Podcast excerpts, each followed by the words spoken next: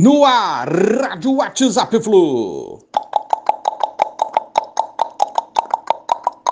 Bom dia, galeraça tricolor, 18 de outubro de 2021. Flusão 1, Atlético Paranaense 0, lá dentro da Arena da Baixada, que sempre é difícil, pressão grande no estádio, acústica forte demais aumenta a intensidade da pressão da torcida dele sobre o time adversário e fora a pressão pelos últimos resultados negativos do nosso tricolor. E vencemos. Jogamos bem? Não.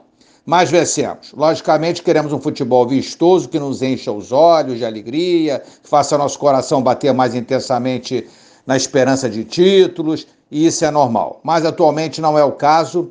A nossa briga é por uma vaga a Libertadores do ano que vem.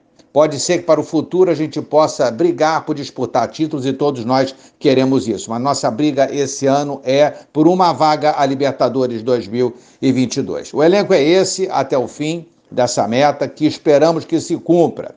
Aí, para o ano que vem, outra história. É e deverá ser outra história, tem que ser. Esperamos reforços que venham literalmente reforçar nossa equipe, junto com alguns bons valores que a gente tem, para aí sim formar um elenco melhor e competitivo para brigar por algo mais nos campeonatos, mesmo diante dessa séria é, condição financeira, nessa, nessa crise toda financeira que a gente tem, dívidas, dívidas e dívidas, é, já de longa data.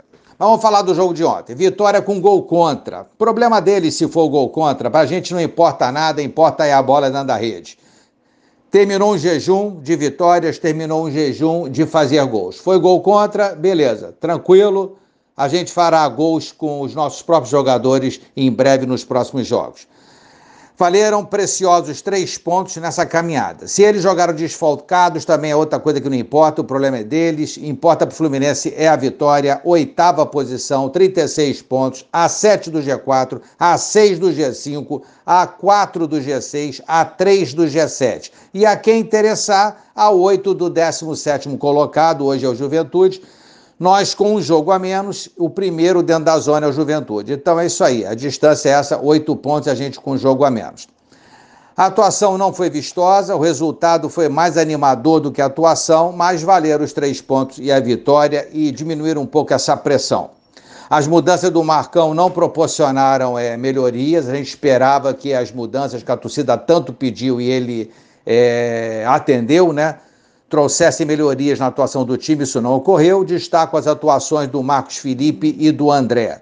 Destaques positivos do Fluminense no jogo de ontem. Destaque negativo não pode deixar de ser aquele penal que o árbitro não marcou por causa do VAR, por causa das tais linhas traçadas que só ratificam o desperdício que ocorre na utilização desse recurso é, é, bom às vezes, mas muitas vezes é danoso demais, demora demais e ocorrem erros absurdos que a gente fica sem resposta, né?